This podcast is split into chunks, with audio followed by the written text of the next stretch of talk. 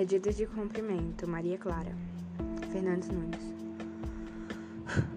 As medidas de comprimento participam de um sistema de siglas que caracterizam grandezas físicas.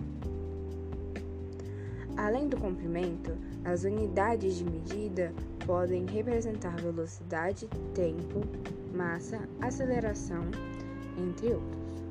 Conforme o sistema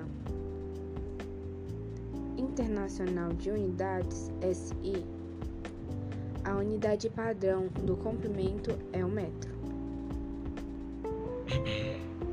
Ou seja, as medidas de comprimento são mecanismos de medição eficazes.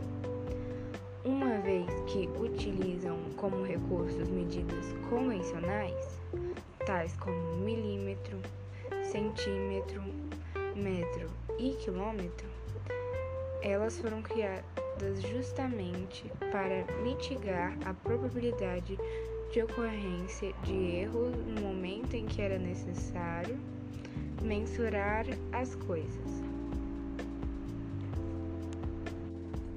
Qual função usamos as medidas de comprimento?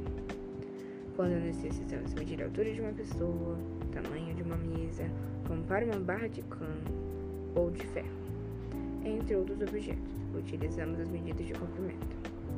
A medida de comprimento mais utilizada é o metro, mas existem outras que são utilizadas de acordo com a extensão que queremos medir. Bem, separando os tópicos de medi medidas de comprimento, existe o metro. A medida base no, no Sistema Internacional de Medidas, SI, é o metro. O metro possui múltiplos que ocorrem a grandes distâncias submúltiplos, que por sua vez correspondem a pequenas distâncias.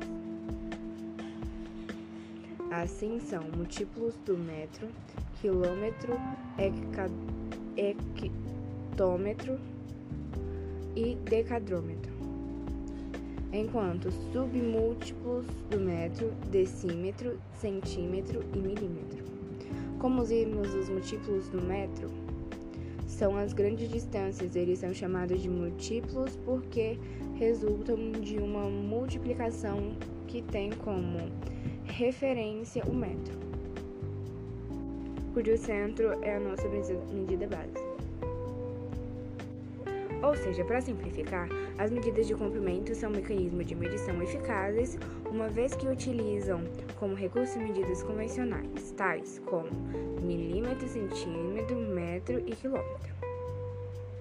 Elas foram criadas justamente para mitigar a probabilidade de ocorrência de erros no momento em que era necessário mensurar as coisas.